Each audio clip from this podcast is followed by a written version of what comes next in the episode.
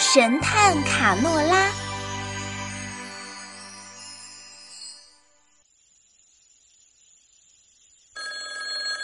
寂静的深夜里，刺耳的电话铃声把神探卡诺拉从睡梦中惊醒。他睁开朦胧的双眼，看了看表，都凌晨两点了，会有什么事呢？你好，我是卡诺拉。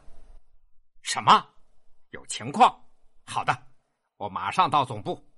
你们在那儿监视好，不要离开岗位。和平镇上的居民一直和小动物们和平相处，可是最近呀，镇上的小鸟们一夜间神奇的失踪了，清晨再也听不到那清脆的叫声了，没有人知道这是怎么回事。神探卡诺拉猜测，可能是一群神秘的侵略者对鸟儿们下了手。于是啊，镇上组成了一个特别的行动小组，由卡诺拉负责，尽快的查出真相。卡诺拉骑着自己的喷气式飞车，一溜烟便到了特别行动组的总部。他刚走进总部的大门，达克便飞奔过来。头儿，扫描系统可能出问题了，看不到侵略者的影子。可他却一个劲的发出警报，都十分钟了。快开启全方位扫描，敌人在和我们玩捉迷藏呢。看来一般的扫描是没用了，快把远红外系统打开，对准五号区。刚才我经过时，那儿有奇怪的声音。卡诺拉非常从容的指挥着。不一会儿。在远红外系统的监测屏上出现了异常的影子，像是一群人。于是卡诺拉迅速的带领着特别行动组向五号地区出发。他们来到了一片草丛前，透过草丛隐约的能看见有蓝光闪来闪去的，还能听到轻微的发动机的噪音。卡诺拉轻轻地拨开草丛，用夜视镜仔细地观察。奇怪的是，只有蓝光和声音，却看不见任何人。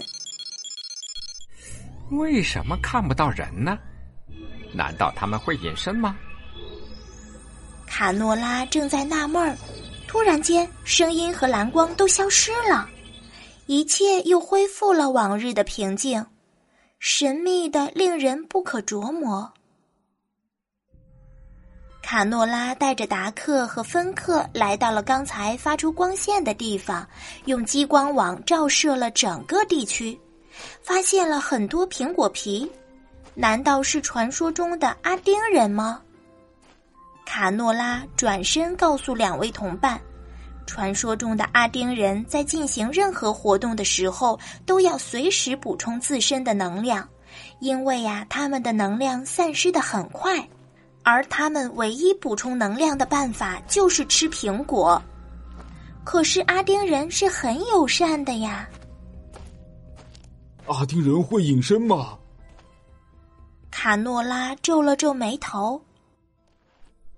我也不清楚。这样吧，达克，你和芬克先去穆长老那儿了解一下阿丁人的情况。他是我们和平镇的元老，许多事他都知道。我要去村民家收集一些线索。卡诺拉来到了村民马来的家里，他探听到马来的家里还有一只鹦鹉没有失踪，神秘的侵略者的行动肯定还没有结束。这只鹦鹉就是一个机会。卡诺拉神探，我觉得最近有些奇怪，镇上的鸟都没影了，可我这倒好。昨天晚上却又莫名其妙的不知道从哪儿钻出来一只鸟，你看我只能把它和我辛辛苦苦藏起来的鹦鹉放在一起了。马来说。卡诺拉沉思了片刻，示意马来不要多说什么。你先去睡觉，今晚我在这儿看着这两只鸟。很快的，已经是晚上十点多钟了。就在这时候，那只奇怪的鸟儿发出了几声奇怪的声音，根本不像是鸟的叫声，倒像是人的咳嗽声。卡诺拉立刻警觉了起来，他迅速的把那只鸟从笼子里拿了出来。更奇怪的是，鸟掉下了许多毛。卡诺拉把鸟的翅膀拉开，准备看个究竟。鸟突然咯咯的笑了起来，可把我们的神探卡诺拉吓了一跳。到底怎么回事啊？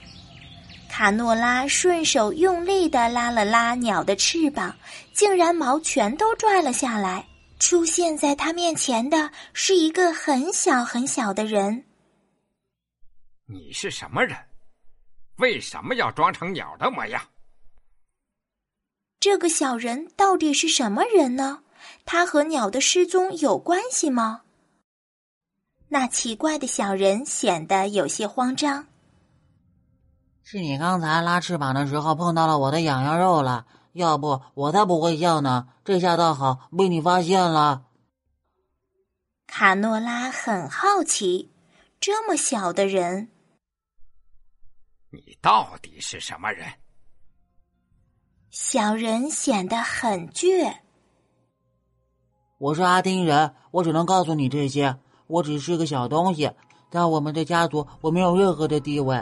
我这次的任务也只是装成鸟，把那只鹦鹉给偷走，别的我真的不知道了。果然是阿丁人，可阿丁人为什么对鸟那么有兴趣呢？你们的行动还没有完事吗？你知道他们到底是什么目的吗？卡诺拉继续问道。小阿丁人回答说：“我真不知道目的，那是贵族才知道的事情。不过我敢保证，他们在今天晚上十一点会有行动。我昨天在偷吃东西的时候听说的。”卡诺拉把小阿丁人带回了特别行动组的总部。安排好以后，便急着找到了达克和芬克。怎么样？从穆长老那里了解到了什么情况？达克不慌不忙的把了解到的情况告诉了卡诺拉。如果是阿丁人的话，首先要解决的是怎么能叫隐身的阿丁人现身。穆长老从传说的书上得知是用苹果汁。因为苹果汁可以叫他们的法术失灵，所以我们只要把苹果汁撒到发出蓝色光芒的区域，就一定能行。卡诺拉告诉了达克小阿丁人的情况。可以肯定的是，鸟的失踪是阿丁人干的。可到哪去弄那么多的苹果汁呢？时间紧迫，阿丁人在十一点以后进行行动。现在的时间是七点钟，要把苹果汁撒在那么大的一个区域，需要很多的苹果。于是卡诺拉下令镇上所有的居民秘密的将自家果园中的苹果全部采摘下来，送到总部。很快的一大筐一大筐的苹果便送到了总部。计划能成功吗？总部立刻启动了粉碎机，一大筐一大筐的苹果被粉碎机吞了进去，从另一侧变成了清澈的果汁，流进了事先准备好的桶里面。一阵阵苹果的香味太惹人嘴馋了，大伙儿呀都吸了吸嘴里即将流下来的口水。即将十一点了。卡诺拉吩咐达克把装好的果汁运到特别行动组的消音直升机上。这是一种新型的直升机，在它飞行的时候不会发出任何的声音，以免惊动阿丁人的正常行动。远红外系统果然在十一点又扫描到了五号地区的异常情况。卡诺拉宣布行动开始，在所有行动小组人员秘密抵达地点的同时，消音直升机也飞抵五号地区。行动小组分成三组，同时跟进包抄。卡诺拉带领红组，达克带领蓝组，而芬克则带领绿组。一切都在井井有条的进行着。红、蓝、绿三个组也都分别找好了埋伏的最佳位置。蓝光越来越强烈，而地上的苹果皮也逐渐的多了起来。阿丁人的能量啊，看来消耗的越来越快了。一切都说明他们即将展开行动了。卡诺拉看着表，各小组注意，开始对时。飞行小组准备，五。四、三、二、一，行动开始！飞行小组开始抛洒苹果汁。苹果汁从天而降，洒向地面，空气中的香味也浓得刺鼻。奇迹出现了，在地面上出现了十几个身穿红衣的小矮人，模样和装小鸟的人一样，就是传说中的阿丁人。阿丁人惊慌失措的愣在了那里，似乎根本没有任何的防备。红、蓝、绿三组分别包抄了上去，将他们团团围住。阿丁人则举起了手，他们呀不是好斗的民族，根本没有还手的武器。这也是穆长老早有预料的。当时唯一担心的就是苹果汁是不是真的有效。看来行动是成功了。飞行小组降落，将阿丁人带上了飞机，谜底即将揭开。回到总部，卡诺拉在与阿丁人选派的谈判代表的交流中，明白了事情的真相。我们对你们没有任何的敌意。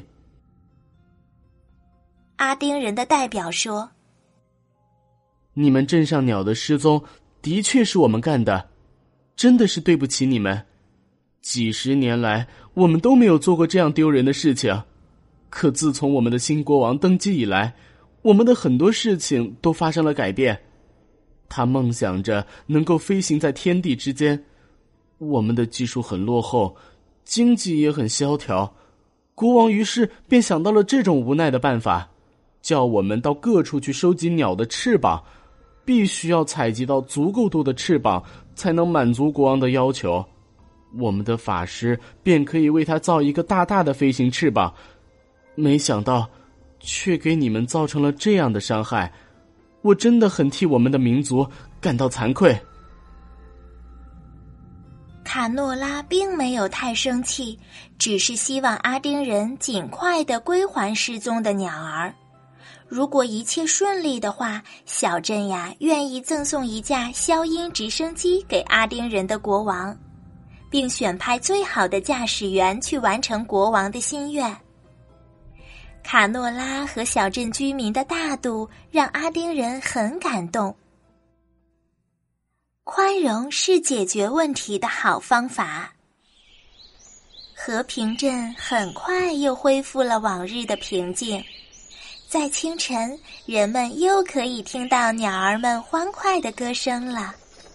而在几个月后的某一天，一架似曾相识的消音直升机飞过了小镇的上空，人们都在猜测着，那是阿丁人的国王坐的飞机。